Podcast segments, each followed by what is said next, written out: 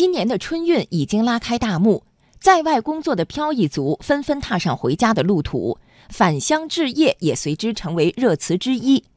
五八同城、安居客等机构近日联合发布的《二零一八至二零一九返乡置业调查报告》显示，百分之五十二点七的北上广深漂移族在二零一九年有返乡置业的意向，这个数字与二零一八年的百分之五十八点七相比有所下降。返乡置业的热情为何减弱？来听央广经济之声记者胡波的报道。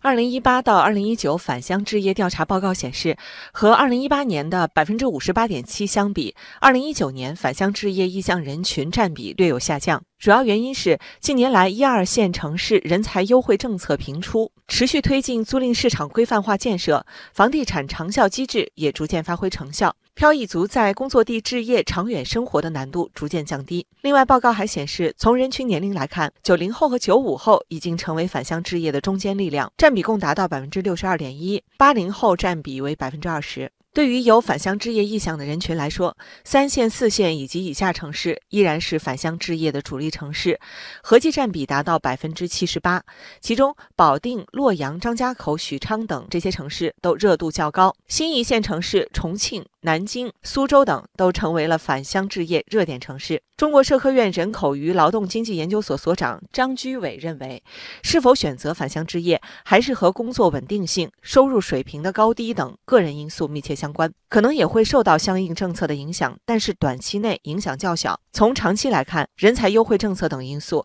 可能会成为留住人才、吸引人才的关键因素。过去我们知道有一些。这种一线城市哈，因为人口太多，存在着疏解人口的问题。那么其他的这些城市呢，根据自己的情况，都在吸引人才，而且都知道我们国家这个人口呢，现在的这个总量增长已经非常慢了。那么人才的优势、人口的优势，可能今后都会变成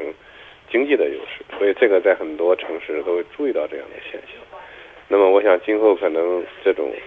吸引人才。吸引人口聚集的这种城市还会越来越多，我觉得也会成为今后政策的一个方向吧。与二零一八年的百分之五十八点七相比，二零一九年返乡置业意向人群占比略有下降。对于这个数据，中原地产首席分析师张大伟分析，这份报告数据统计的口径来自于部分商业网站，相关结论和房地产市场的实际情况有一定差异。从现在市场的真实情况来看的话，三四线的成交比例是增加的，那其中这个增加的比例里面很大部分其实就是返乡置业。那从这个返乡置业的结构来看的话，那很大家都知道，大部分都是一二线城市的工作人员。而从这个目前市场来看的话，一二线的价格居高不下，这其实是给市场带来的这个返乡置业的比例是增加的。因为从全国房地产市场的总的结构来看的话，三四线成交的占比是一直在持续的上升的，特别是从。二零一七到二零一八年的这个变化来看，所以从二零一九年这次的这个反向职业来说的话，其实我们也看到最近的这个市场结构里面来看，